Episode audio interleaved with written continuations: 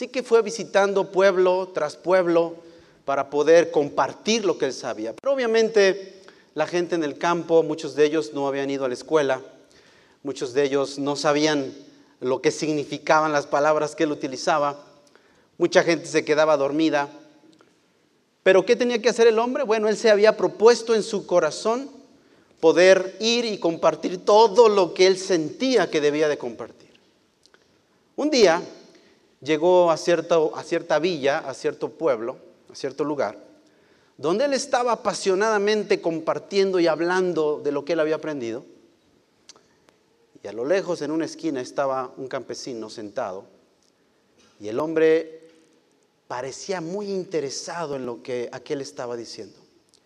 Y llegó un momento en que aquel hombre se agarró su barba cuando el hombre estaba hablando y hizo esto. Entonces él, cuando estaba enseñando, dijo, finalmente, hasta que alguien está entendiendo y valorando lo que yo estoy tratando de decir. Pero después continuó hablando y el mismo hombre agarrándose la barba hizo esto. Así que entonces él pensó y dijo, ah, no está de acuerdo. Empezó a sacar más argumentos, empezó a apoyar sus opiniones. Y más adelantito, casi al final de su plática, el hombre otra vez agarró su barba y le hizo. Así que eso lo confundió al orador. Y no se esperó, terminó lo que estaba enseñando y fue y se dirigió estrictamente hacia él y le dijo, bueno, finalmente, ¿estás de acuerdo conmigo, con lo que dije o no? Y dice, mira, yo soy un campesino, yo crío chivos no entendí nada de lo que estabas diciendo. Pero hace unas semanas perdí mi chivo más precioso. Y cuando tú estabas hablando de cierto ángulo, dije, sí, te pareces a mi chivo. Pero luego tú te moviste hacia la derecha y dije, no, no, no, no, no, no, no, no, no te pareces. Y casi al final, cuando te vi otra vez en cierto ángulo, dije, sí, sí pareces chivo, pero no eres mi chivo. Hablar delante de un grupo de hijos de Dios es muy, muy, muy importante. Pero hablar delante de un grupo de hijos de Dios que además son líderes y pastores en sus diferentes congregaciones es doblemente importante. Así que voy a tratar de ser lo más simple posible para no ser un chivo para ti. Y no me hagas esa cara y digas. Y después digas. Trataré de ser lo más simple posible. Amén. Bien, quiero compartir contigo algo que a mí en lo personal mueve mucho mi corazón y lo he titulado El orden de las distinciones. ¿Cuántos quieren recibir palabra del Señor esta noche? Es algo que he llamado el orden de las distinciones. ¿Qué significa eso? ¿A qué se refiere este título? Bueno, comenzaré por decirte que el orden de las distinciones es nada más ni nada menos que la secuencia en la que Dios creó los diferentes componentes del mundo físico. Lo repito, el orden de las distinciones no es otra cosa más que la secuencia en la cual Dios creó los diferentes componentes del mundo físico.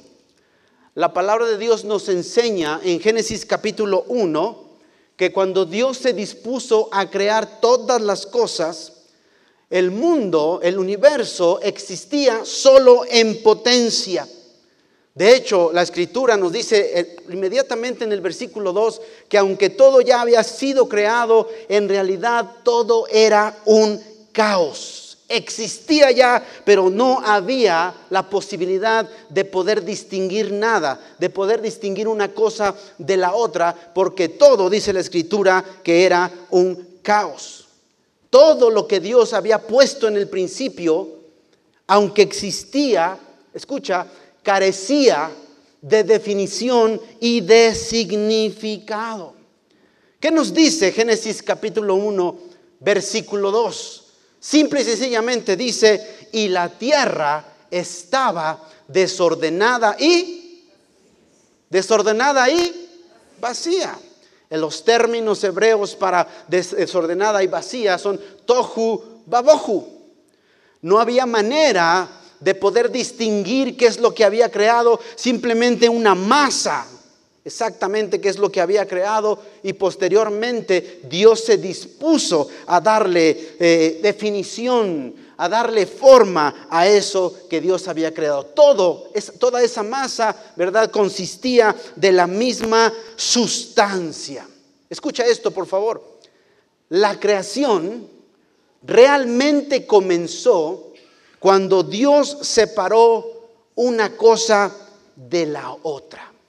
Es exactamente ahí cuando realmente Dios comenzó a crear. Sí, es cierto, en el principio creó Dios los cielos y la tierra, pero dice, esa tierra que Dios creó, esos cielos que Dios creó, estaban desordenados y vacíos, estaba sin forma.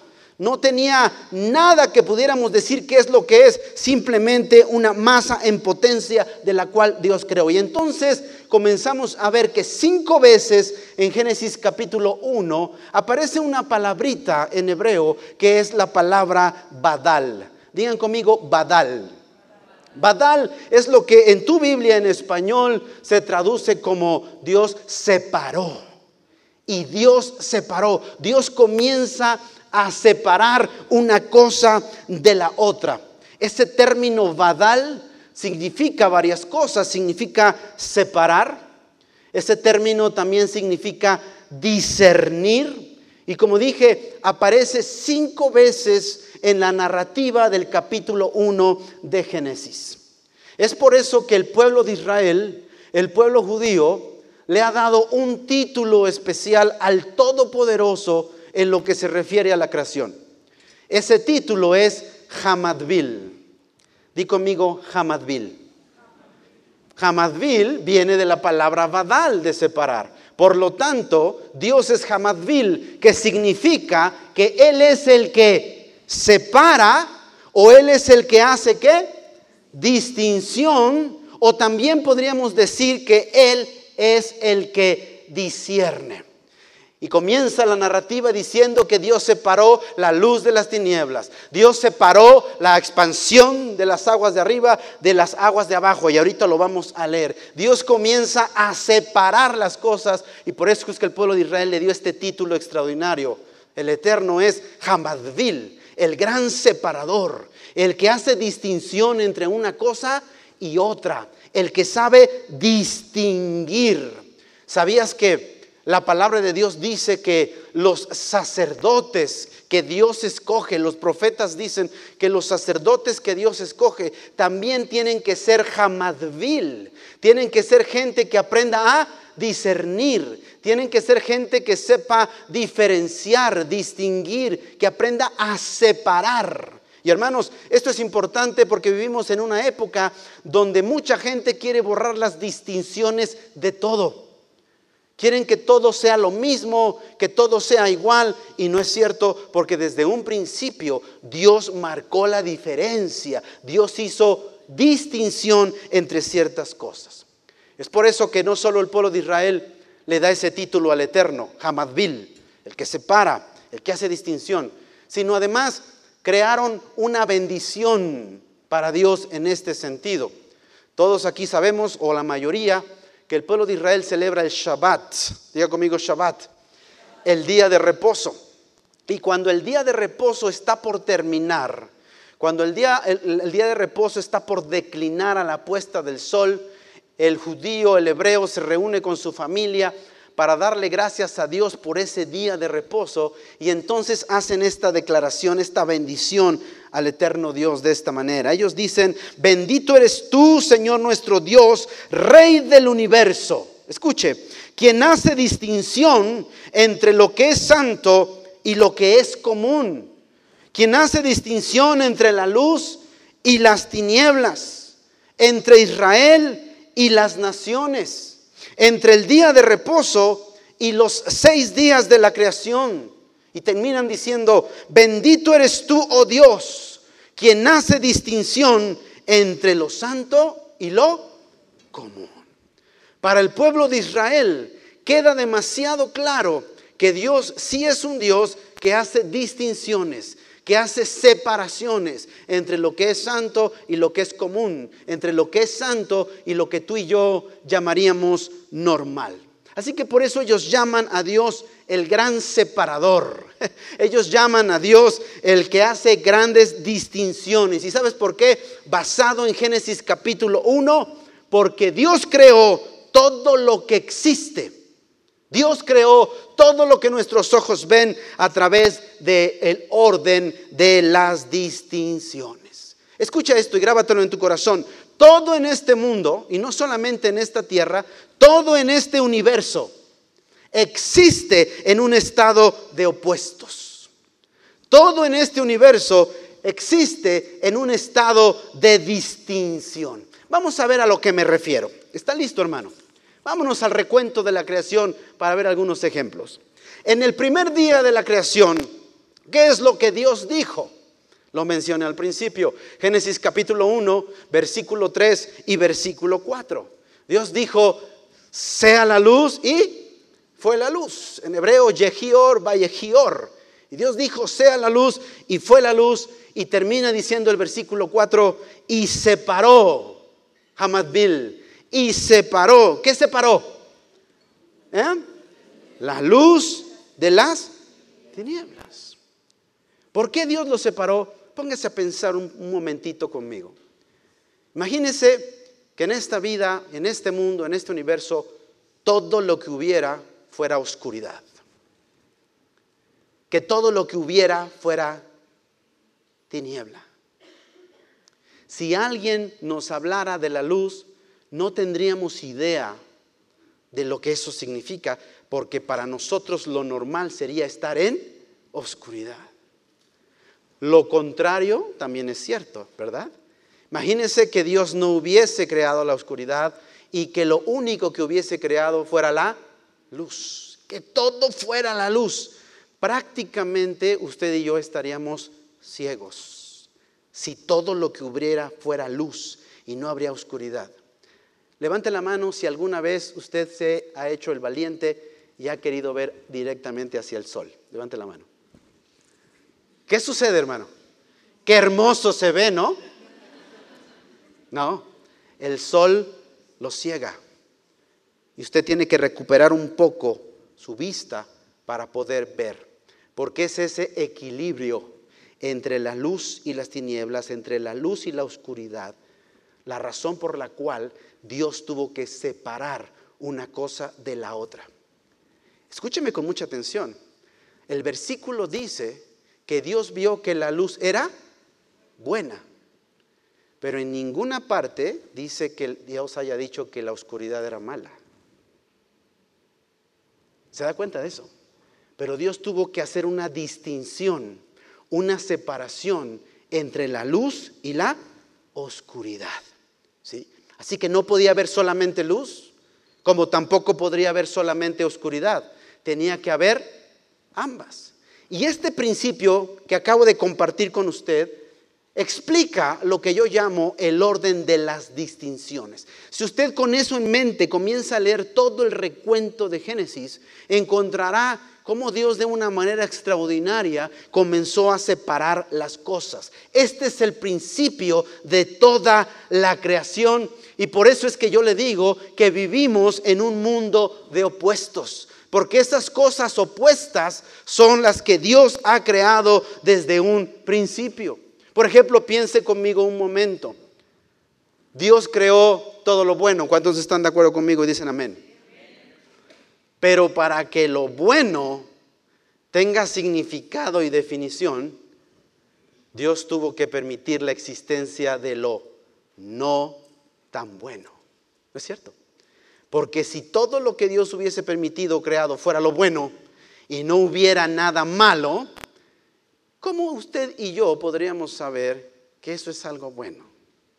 ¿O cómo podríamos saber usted y yo lo que realmente es malo?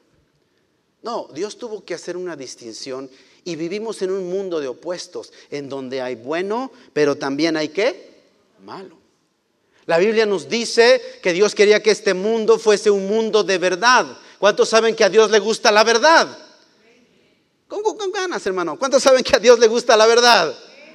Bueno, pero para que la verdad signifique algo, para que la verdad pueda ser definida, tiene que tener su opuesto.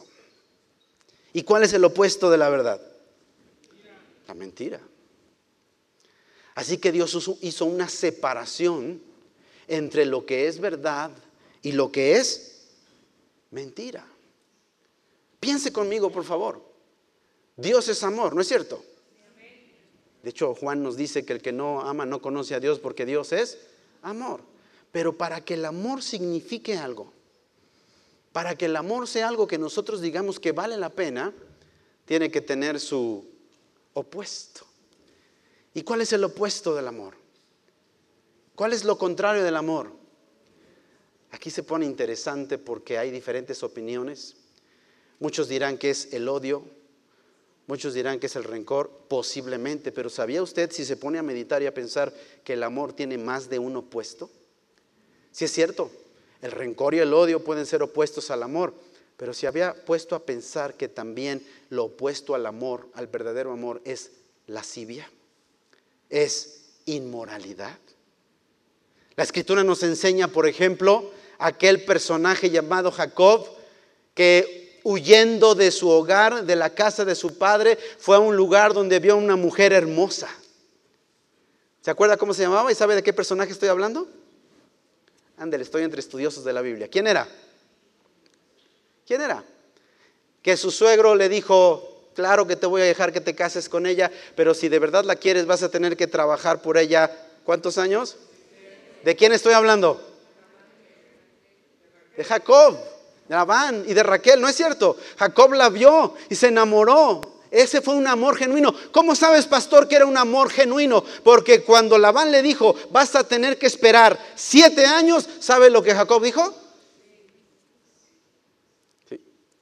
Y no solo eso, todos sabemos la historia, cuando Labán, ¿verdad? Falta a su palabra y le entrega a otra mujer que no es la que él esperaba, todos sabemos de ese engaño. Entonces Jacob le reclama a Labán y dice es que aquí la costumbre es que nosotros demos a la mayor primero, no puede salir la menor, tiene que irse la mayor. Y entonces si la quieres de verdad, vas a tener que qué? Que trabajar. ¿Cuántos años más? ¿Y qué hizo Jacob? Ah, no, yo no, sí me gusta, pero nada, para, no es para tanto. No. ¿Qué hizo? ¿Qué hizo? Trabajó otros siete años, un total de 14 años. Eso se llama amor. Lo que el mundo hoy día llama amor es una falacia. No es más que lascivia, no es más que carnalidad, porque quieren las cosas ya. Quieren las cosas rápido. Por eso siempre le decimos a los jóvenes y a las señoritas, si la pareja que tú piensas que es de Dios para ti te empuja, te apresura, quiere que las cosas se hagan rápido, ese no es el Señor. Porque el verdadero amor sabe ¿Qué? Esperar. Entonces vivimos en un mundo de opuestos. Tan sencillo como existe lo mojado, pero también existe lo... ¿Sabía usted que cuando Dios creó la tierra no era más que una masa de agua? Ahorita lo vamos a ver. Era pura agua. Si Dios lo hubiese dejado así y alguien nos hubiese dicho sobre estar seco, nosotros no sabríamos lo que eso significa porque nuestro mundo sería vivir completamente mojados. Entonces, ¿qué, ¿qué hizo Dios? Dios separó lo seco de lo mojado. Dios separó el frío de qué más? Del calor. Dios separó lo grande con el opuesto de lo pequeño. Dios hace diferencia entre el joven, la juventud y la esto es interesante, ¿no es cierto? Porque a veces vivimos pensando que vamos a tener la misma edad siempre. Hay gente que no quiere envejecer, los jóvenes ya tienen un término para ellos y les llaman chaborrucos, ¿no es cierto?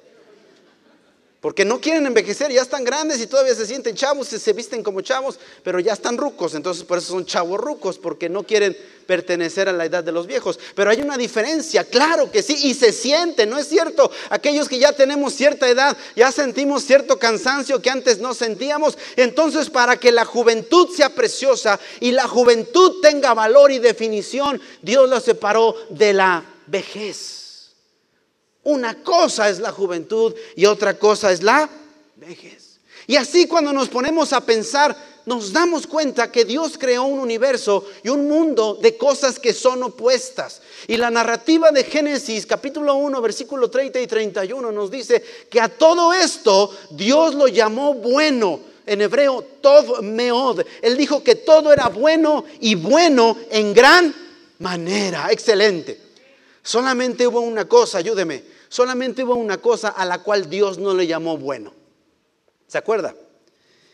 A lo único que Dios no le llamó bueno en Génesis capítulo 2 versículo 18 es cuando vio que el hombre estaba solo.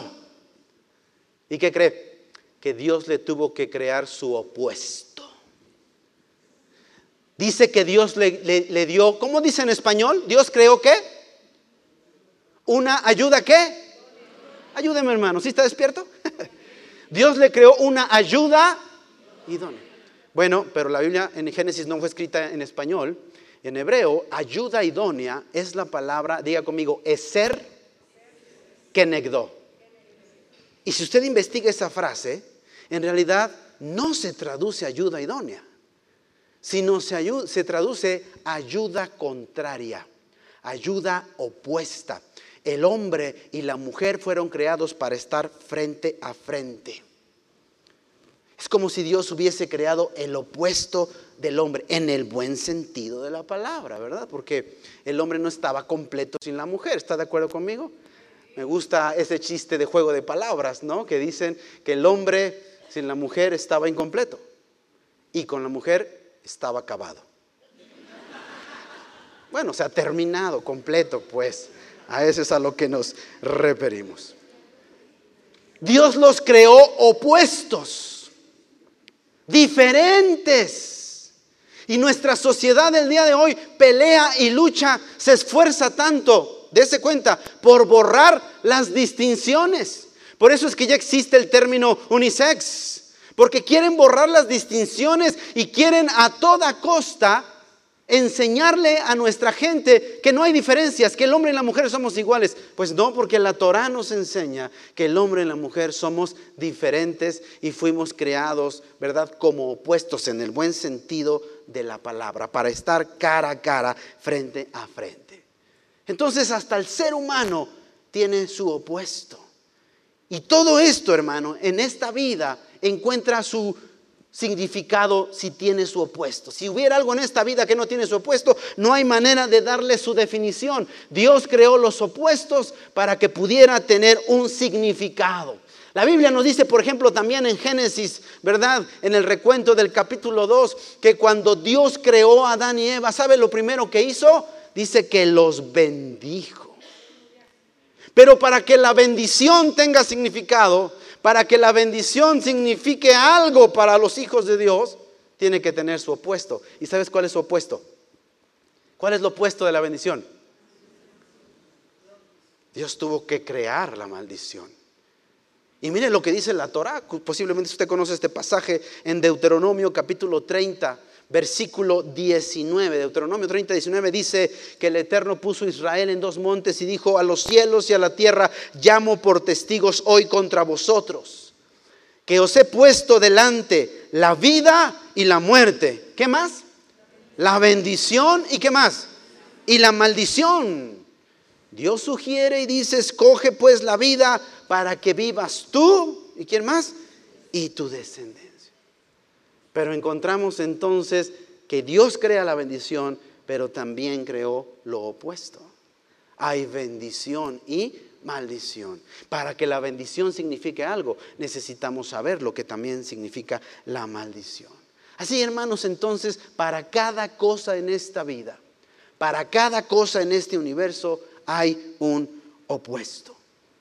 Póngase a pensar, por ejemplo, el estar sano. ¿Cuántos les gustan estar sanos? ¿Cuántos dan gloria a Dios de estar sanos? Es hermoso estar sanos.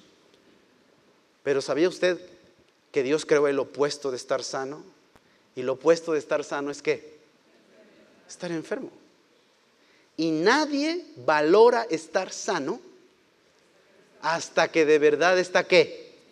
Bien enfermo. ¿Cuántos les ha tocado? ¿Cuántos han tenido una experiencia desagradable de estar, pero bien enfermos y, valoran y dicen, ay, ¿por qué me siento tan mal? Me siento tan mal. Qué hermoso, ¿verdad? En los días pasados, semanas pasadas o años pasados, cuando me sentía completo, cuando me sentía sano, mira cómo me siento hoy. Y cuando Dios nos sana, ya sea milagrosamente, o cuando Dios nos sana a través de los médicos o, las eh, medicinas, Gloria a Dios, valoramos más nuestra sanidad porque sabemos que el opuesto que es la enfermedad es algo terrible para nosotros.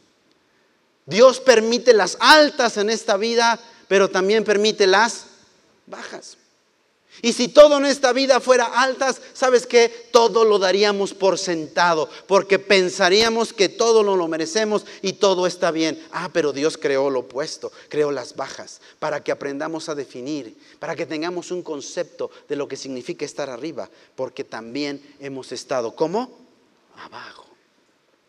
¿Qué me dice del gozo? ¿Cuántos saben que Dios nos da gozo como sus hijos? Dios nos bendice y nos llena de alegría nos llena de satisfacciones. Hay gozo en nuestro corazón. ¿Cuántos dicen amén? Pero ¿cuántos saben que en esta vida también Dios creó el opuesto del gozo y la alegría? Y existe qué?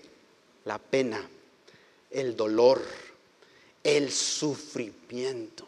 Y por eso el sabio Salomón en Eclesiastés capítulo 3 dice que hay tiempo para todo. Hay tiempo donde podemos reír y gozar y lamentablemente hay tiempo donde nos toca sufrir y nos toca llorar y nos toca dolernos, porque ese es el opuesto del gozo. ¿Se acuerda usted de Job? Qué mal le fue a Job. Y tenía una esposa tan insensata que cuando lo vio en una condición tan pésima, le dijo una tontería. ¿Se acuerda? ¿Se acuerda qué le dijo? ¿Sabes qué, Job? Maldice a tu Dios y muérete. En pocas palabras, como lo hubiera dicho, maldice a Dios y suicídate, quítate la vida. ¿Cómo puedes estar así? Job le dice, has hablado como una mujer insensata. Y en Job capítulo 2, versículo 10, Job dice que recibiremos de Dios el bien y el mal no lo recibiremos. Job entendía que vivía igual que nosotros en un mundo de opuestos y que aprendemos a valorar y hacer una distinción y una diferencia cuando hemos estado de ambos lados. ¿Qué me dice usted de la vida? ¿Por qué la vida es preciosa? ¿Por qué cuidamos la vida? ¿Por qué la vida es hermosa? ¿Por qué nos aferramos a la vida? Ah, porque tiene su opuesto. ¿Y cuál es el opuesto de la vida? La muerte. Claro que a nadie le gusta morirse, pero existe la muerte. ¿Y sabe qué? Eso hace que la vida sea preciosa. Eso hace que podamos valorar lo que tenemos, porque sabemos que un día nos tocará estar también del otro lado. Gracias a Dios hoy tenemos vida, pero como vivimos en un mundo de opuestos, también un día nos tocará atravesar por la muerte. Pero saber eso y estar conscientes del opuesto de la muerte hace que nosotros nos esforcemos en esta vida por hacer la voluntad de Dios, por hacer lo que nos conviene, por tomar mejores y buenas decisiones. ¿Se da cuenta, hermano? Entonces, cómo Dios ha creado un mundo de opuestos, ha creado un mundo de diferencias, ha creado un mundo de distingos en donde usted y yo tenemos que ver con sabiduría. Los hijos de Dios tienen que aprender a separar y entender estas cosas que en realidad sí son diferentes. ¿Listo para ver el segundo día? ¿Qué hizo Dios en el segundo día? Bueno, la escritura nos dice en Génesis capítulo 1, versículos 7 y 8 lo que Dios hizo en el segundo día. Dice, e hizo Dios la expansión y separó las aguas que estaban debajo de la expansión de las aguas que estaban sobre la expansión. Y fue así. Y llamó Dios a la expansión, ¿cómo la llamó? Cielos. Cuando usted estudia este pasaje, usted encontrará que cuando Dios creó la tierra, imagínese una bola, la tierra era una bola, una circunferencia como lo vemos hoy, pero completamente pura agua. Los estudiosos y los científicos creyentes en Jesús nos dicen que había aproximadamente en la atmósfera 11 kilómetros de grosor de puro vapor de agua y que la tierra misma era una bola, una masa completamente de agua. ¿Qué hizo el Señor en el segundo día? Bueno, en el segundo día Dios dijo, comenzó a adornar la tierra y dijo, voy a separar. Quiero aguas arriba y quiero aguas abajo. Y quiero que haya un espacio en medio. A la expansión de agua arriba, dice, le llamó cielos. Quiero que haya esa separación. Seguía siendo una bola, una circunferencia de agua, pero ahora había aguas arriba y había aguas abajo. Los términos hebreos para agua y para cielos son muy interesantes. Dios separó los cielos de la tierra. ¿Cómo lo hizo? La palabra para cielos es la palabra shamayim en hebreo. Diga conmigo shamayim. Cielos. Ahora escuche. La palabra para agua es mayim. Diga conmigo mayim. Ahora escuche agua, mayim, cielos, shamayim. ¿Nota usted la relación? Los cielos están hechos de mayim, de agua. Dios separó entre los cielos y la tierra. Y cuando Dios hizo esa separación, póngase a pensar conmigo un momento, nos enseñó muchas cosas. Primero que al separar Dios trae un equilibrio. Segundo que al separar Dios hace una diferencia, un distingo. Pero también cuando Él separa entre los cielos y la tierra, nos enseñó la separación de lo espiritual con lo físico. Por ejemplo, muchas veces utilizamos el lenguaje, ¿verdad? Y lo damos por sentado. Decimos que Dios habita ¿dónde? En los cielos. Dicen los salmistas, Dios está en ¿dónde? En los cielos. Y no estamos hablando literalmente, no somos como ese astronauta ruso que lo enviaron por primera vez al espacio y cuando llegó al espacio dice, cambio, estoy aquí en el espacio y no hay Dios. Aquí no está Dios, dijo. No hay nada aquí arriba. Cuando decimos Dios está en los cielos, no nos referimos a la bóveda celeste, porque los cielos son un término que se refiere a las cosas espirituales, las cosas que no se ven. Cuando hablamos de las cosas terrenales, cuando hablamos de la tierra, hablamos de las cosas que se pueden ver, que se pueden oler, que se pueden tocar, que se pueden sentir. Pero esos son los sentidos las cosas materiales. Entonces, cuando Dios separa entre el cielo y la tierra, al mismo tiempo también nos está enseñando que hay una separación y un distingo entre lo espiritual que está arriba y entre lo material que está abajo. ¿Cuántos dicen amén? Algo extraordinario es que tú y yo como seres humanos, todos los seres humanos, somos una mezcla de lo espiritual con lo material. ¿Sabías eso? Job dijo, el soplo de Dios me hizo y el Espíritu de Dios me dio vida.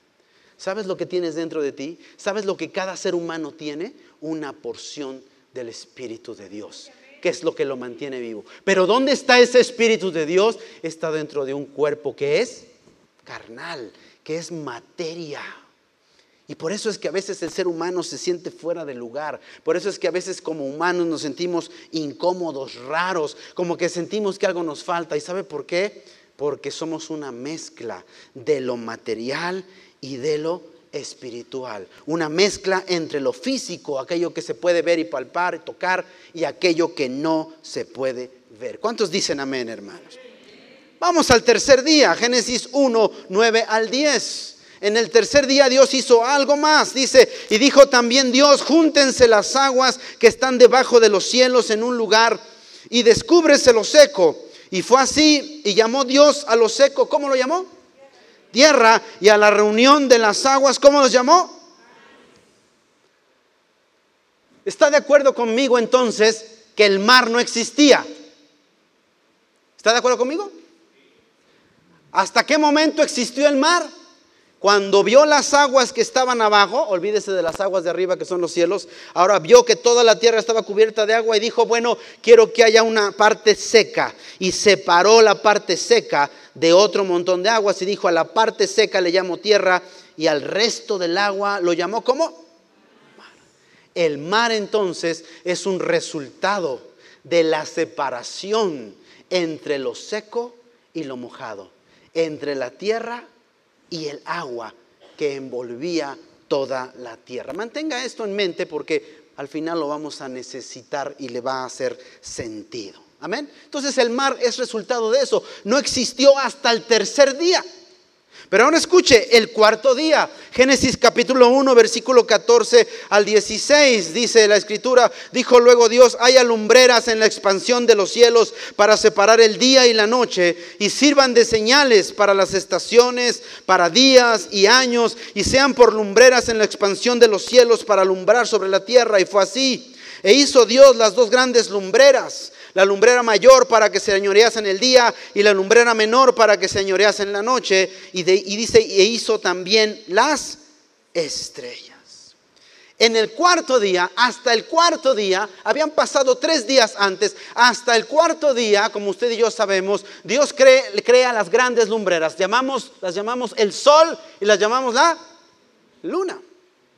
Y cuando Dios creó esas grandes lumbreras, Dios dice, van a servir, una va a alumbrar durante el día, la otra va a alumbrar durante la noche, y de esa manera van a poder contabilizar lo que el día de hoy nosotros llamamos tiempo. En ese momento en nuestro universo, en nuestra tierra, dejó de existir la eternidad y comenzó a existir lo que conocemos como tiempo.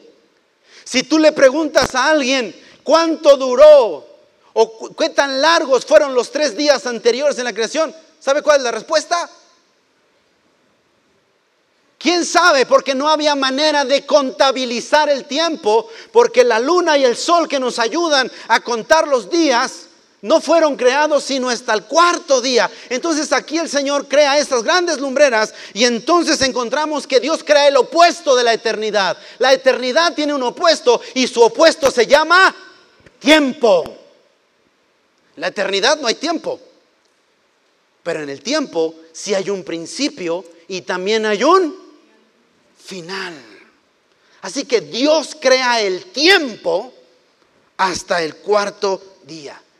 El tiempo es el resultado de la separación de Dios en el cuarto día de la eternidad al crear el sol y la luna para poder medir el tiempo. Aunque Él está fuera del tiempo. Mucha gente no entiende que Dios vive en un presente eterno. Dios vive en la eternidad. No lo entendemos porque nosotros sí tenemos un principio y tenemos un Pero piénsalo de esta manera, si te ayuda a entender. Imagina que un hombre, un escritor, escribe una novela y le lleva tal vez un tiempo escribirla, pero finalmente la termina. Es una historia interesante la novela, pero el escritor ya terminó su trabajo, el escritor ya terminó su obra, él está fuera de la obra, él no pertenece, no es ninguno de los personajes de esa novela. Pero imagínese los personajes que están dentro de esa novela. No saben lo que les espera el día de mañana. Saben que tienen un comienzo, pero no saben cuánto va a terminar la novela. Y los días pasan y las cosas cambian, las situaciones son diferentes, pero aquel que escribió la novela, que sabe cómo comienza y cuándo termina, está fuera de esa novela. Él ya terminó de crearla.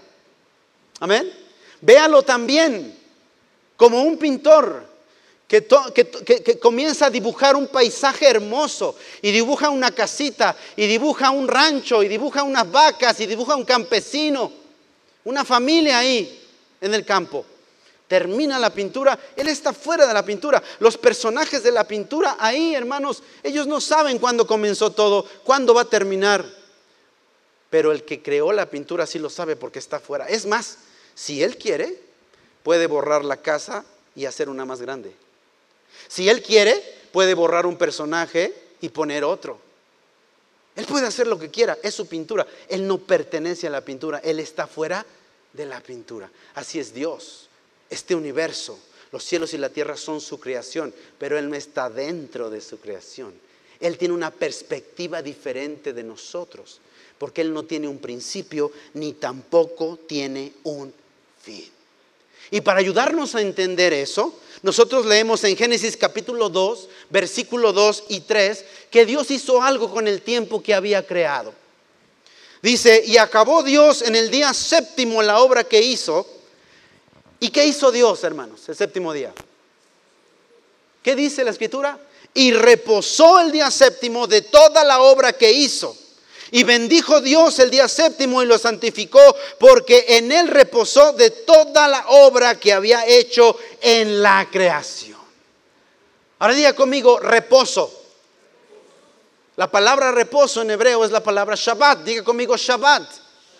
Ahora, no me gusta que la palabra Shabbat se traduce reposo, porque para nosotros en español significa descanso. Y descanso pues, tiene, está relacionado con cansancio. Más bien la palabra Shabbat, si usted lo investiga, significa cesar, significa dejar de hacer.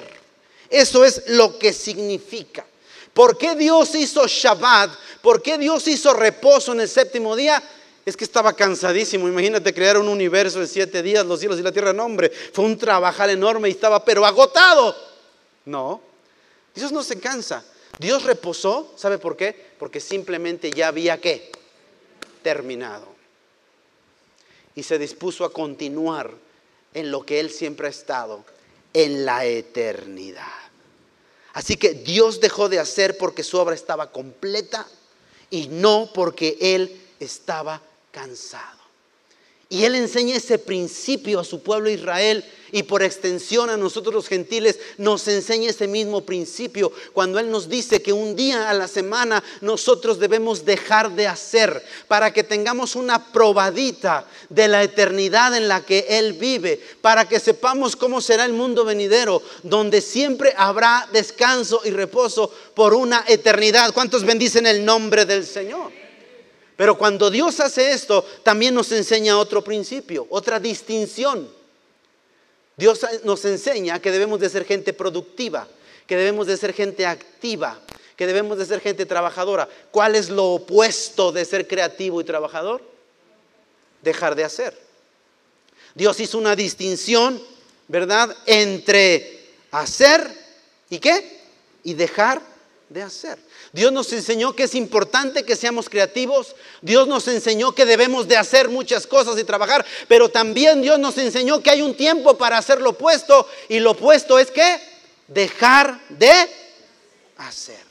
Tomar una pausa para que seamos como nuestro Creador que también hace una pausa, nada más que su pausa es diferente porque Él la tiene para toda la eternidad y nosotros solamente tenemos una probadita de lo que será en la eternidad. ¿Ha leído la palabra del Señor?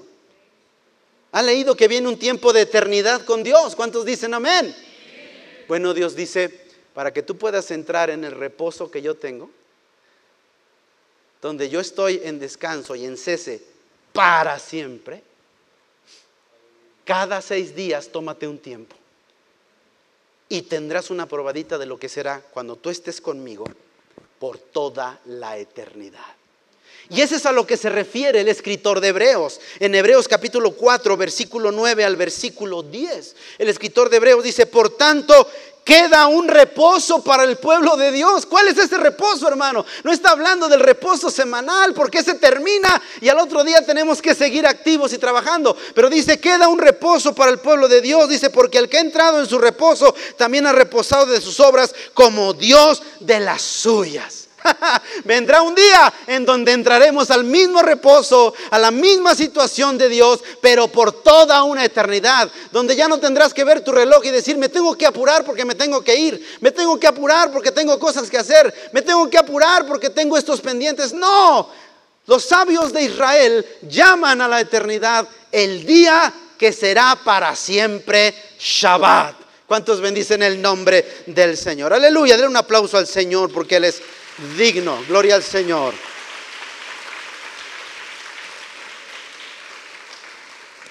Pero no solo Dios cesó en Shabbat, sino que leímos que también lo santificó.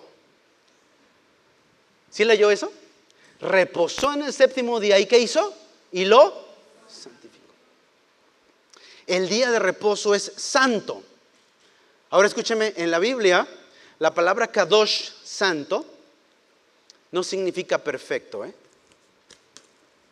Hay muchas cosas a las cuales Dios llama santas y esas cosas no necesariamente son perfectas.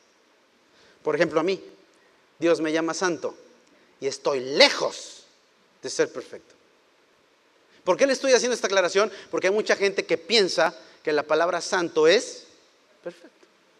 No. Dios santificó el día de reposo, lo separó, lo hizo especial del resto de los días normales.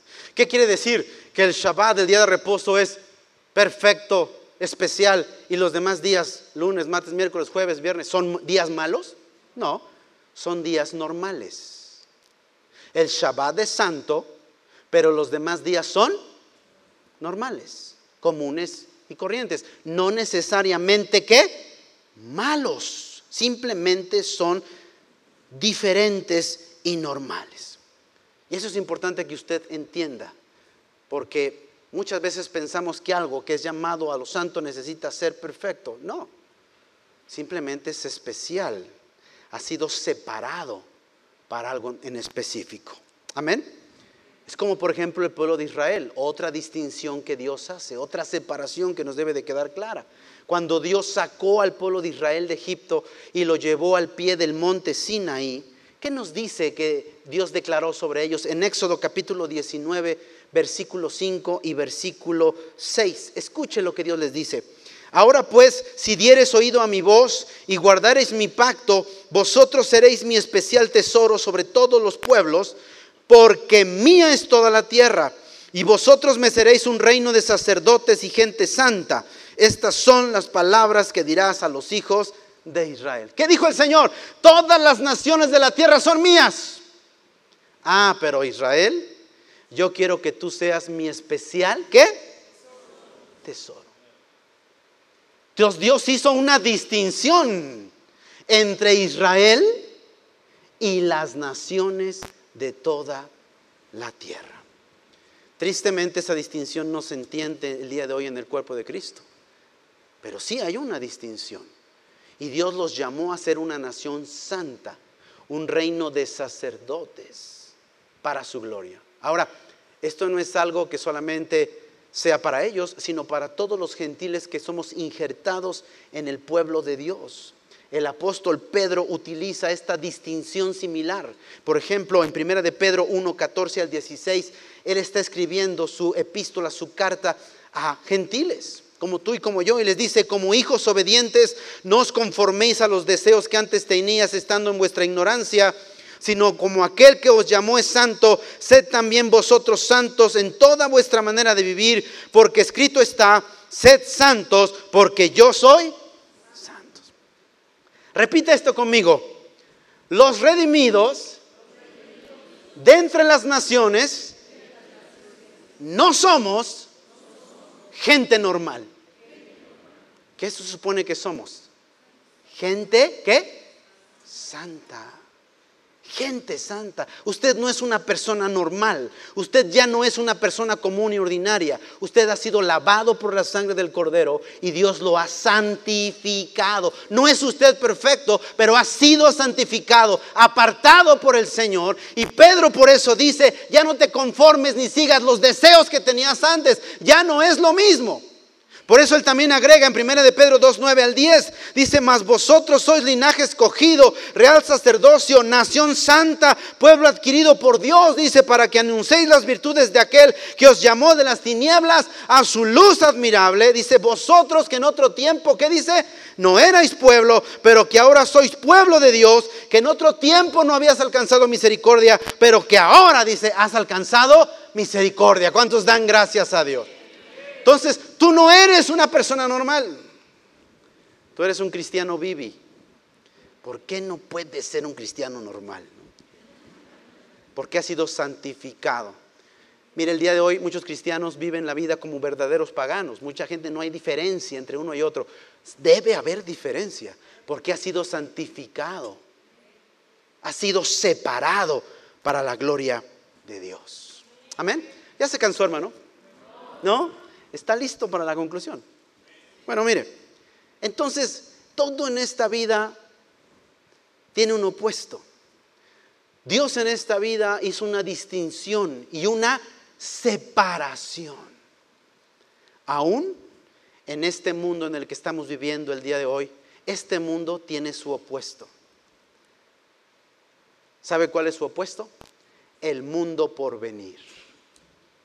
Una cosa es este mundo y otra cosa es el mundo por venir. ¿Sabe cómo se llama ese en hebreo? Los judíos le llaman a este mundo el Olam Hasé. Diga conmigo, Olam, que es mundo, Hasé, este mundo. El mundo por venir es el Olam, diga conmigo, Olam, Javá. El mundo por venir. Hay una diferencia, hay un opuesto. Una cosa es este mundo y otra cosa es el mundo que está por venir. Mire, por ejemplo, lo que dicen los profetas, como Isaías capítulo 65, versículo 17. Isaías 65, 17 dice el profeta, porque he aquí, de parte de Dios habla y dice, porque he aquí que yo crearé nuevos cielos. ¿Y qué más?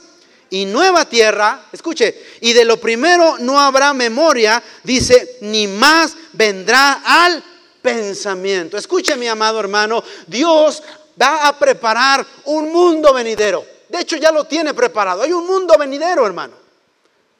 Unos cielos y una tierra venideros.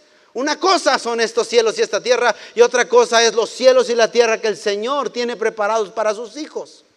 No es lo mismo. Y un día en esos cielos y en esa tierra el Señor va a reconciliar todas las cosas que el día de hoy tienen una separación y tienen un distingo. ¿Está listo? Escuche, en este mundo, en este Olam Hase, distinguimos, como lo vimos al principio, entre el día y la noche. ¿No es cierto? Hay noche y día. Ahorita ya nos agarró la noche. Esperamos el día de mañana. Pero en el mundo por venir, en el Olam Jabá, escuche lo que dice Apocalipsis 22:5, no habrá allí más noche y no tienen necesidad de luz de lámpara ni de luz del sol, porque Dios el Señor los iluminará y reinarán por los siglos de los siglos. Amén. Todo será como al principio, donde no había sol, donde no había luna, que fueron creados hasta el cuarto día, Dios reconciliará todas las cosas y entonces no va a haber necesidad del sol ni de la luna, ¿verdad? Ni de luz artificial, dice aquí, ni de luz de lámpara, porque el Señor será quien los iluminará y así reinarán por los siglos de los siglos. ¿Cuánto bendicen el nombre del Señor? No habrá más tiempo. En el mundo venido se acabó el tiempo, porque si Dios quita el sol y quita la luna, que miden los días, las estaciones y los años, se acabó el tiempo. Y en el mundo venidero habrá eternidad, porque ese mundo no cambia, porque ese mundo no envejece. ¿Cuántos bendicen el nombre del Señor? ¡Uh! Será un mundo eterno. Bendito sea el nombre del Señor. El apóstol Pablo llama a ese mundo lo perfecto. En 1 Corintios 13, 10 dice Pablo, ahora no entendemos muy bien, vemos como que entre sombras, pero dice, mas cuando venga lo que es perfecto, lo que es en parte, dice, ¿qué? Será quitado, se acabará. Ahora escuche, en este mundo Dios separó los cielos de la tierra. Pero en el mundo por venir, cuando Dios reconciliará todas las cosas, escuche con sabiduría Apocalipsis 21.3. Dice Juan, y oí una gran voz del cielo que decía, he aquí el tabernáculo de Dios con los hombres. Y Él morará con ellos, y ellos serán su pueblo, y Dios mismo estará con ellos como su Dios. Si usted lee este pasaje con sabiduría, entenderá que no es el hombre, que no son los hijos de Dios los que salen disparados a encontrarse con Dios allá arriba, sino que es Dios el que desciende del cielo para estar con sus hijos en ese mundo venidero, en esos nuevos cielos, en esa nueva tierra. El Señor unirá lo espiritual con lo material, unirá los cielos con la tierra. ¿Cuántos bendicen el nombre del Señor? Escuche, en este mundo Dios separó la tierra de las aguas y a lo seco le llamó tierra y a al montón de las aguas les llamó como mar. Pero en el mundo por venir, Apocalipsis 21.1 dice, vi un cielo nuevo y una nueva tierra, porque el primer cielo y la primera tierra pasaron y el mar no existía más. ¿Me entiende cómo todo regresará al principio? Como cuando Dios comenzó a crear todas las cosas. En este mundo Dios separó entre lo puro y lo impuro y creó muchas leyes para que usted y yo aprendamos a discernir y a separar entre lo que es bueno y es malo, entre lo que es puro y es impuro. Pero en el mundo por venir, Apocalipsis 21, 27 dice, no entrará en esa ciudad ninguna cosa inmunda que hace abominación o mentira, sino solamente los que están escritos en el libro de la vida y del Cordero. Aleluya. Ya no habrá necesidad de distinguir entre lo puro y lo impuro, entre lo santo y lo ordinario y común, porque lo único que habrá será lo puro, lo que es santo, lo que es verdadero, lo que es honesto. ¿Cuántos bendicen el nombre del Señor? En este mundo Dios distingue, lo vimos, entre Israel y todas las naciones de la tierra, en este mundo, y mientras exista, así será. Pero en el mundo por venir, Apocalipsis 21, 24 al 26 dice, y las naciones, las naciones que hubieran sido salvas andarán a la luz de ella, y los reyes de la tierra traerán su gloria y honor a ella. Sus puertas nunca serán cerradas de día, pues allí no habrá noche, y llevarán la gloria y la honra de las naciones a ella. Aleluya. No habrá más distingo entre Israel y las naciones, todos seremos pueblo del Señor. Escucha Apocalipsis 22, 2. En medio de la calle de la ciudad y a uno y a otro lado estaba el árbol de la vida que produce doce frutos, dando cada mes su fruto, y las hojas del árbol eran y serán para la sanidad de todas las naciones. bendito sea el Señor. Escuche, en este mundo Dios estableció una diferencia entre la bendición y la maldición. Pero en el mundo por venir, Apocalipsis 22, 3 dice, ya no habrá más maldición. Y el trono de Dios y del Cordero estarán en ella y sus siervos le servirán. Aleluya. No habrá más maldición. Todo lo que habrá será pura bendición. Se pone mejor, hermano. En este mundo, en el Olam Hazé, Dios estableció un distingo, una diferencia entre el gozo, la penumbra, el dolor, el llanto. Pero en el mundo por venir, Apocalipsis 21, 4, Dios enjugará toda lágrima de los ojos de ellos y ya no habrá muerte, ni habrá más llanto, ni más dolor, ni más clamor, porque las primeras cosas pasaron. Aleluya. Ya no habrá que temer por el dolor, ya no habrá que temer por la tristeza, ya no habrá más sufrimiento. Lo único que habrá será un gozo eterno en la presencia del Señor. ¿Cuántos bendicen el nombre del Señor? Apláudale al Señor porque Él es digno. Gloria a Dios. Mm. Por eso es que los profetas llaman al mundo por venir algo extraordinario. Escuche, por ejemplo, Isaías, el profeta, ya estamos por terminar. ¿eh? Isaías 64:4 dice, refiriéndose al mundo venidero, cosas que nunca oyeron, ni oídos percibieron, ni ojo ha visto a Dios fuera de ti que hiciese por él que en él espera. Dando a entender con estas palabras, son cosas que es difícil entender porque nunca nadie las ha visto. Escuche, el mundo por venir, el Olam Java, une perfectamente, reconcilia todas las distinciones, lo espiritual y lo material, de manera, hermanos, que no habrá más necesidad de, de separar, de discernir o de distinciones. Todo será reconciliado en la presencia del Señor. Pablo lo pone también de esta manera. Usted conoce la escritura, 1 Corintios 2.10. Dice, antes bien, como está escrito, cosas que ojo no vio, ni oído oyó, ni han subido en corazón de hombre, son las que Dios ha preparado. ¿Para quiénes dice? Para los que le aman. Pero Dios nos las revela a nosotros por el Espíritu, porque el Espíritu todo lo escudriña aún lo profundo de nuestro Dios. Aleluya.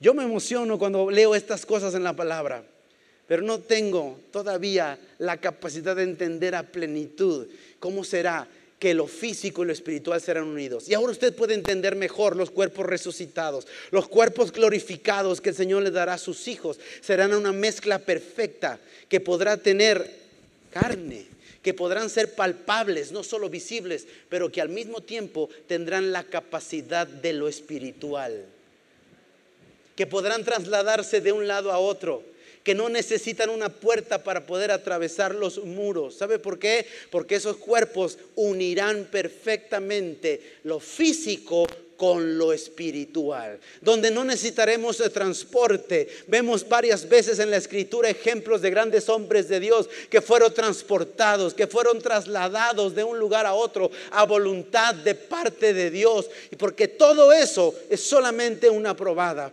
del mundo que está por venir. Y déjeme concluir con esto. ¿Qué es lo que hará que todo esto sea posible?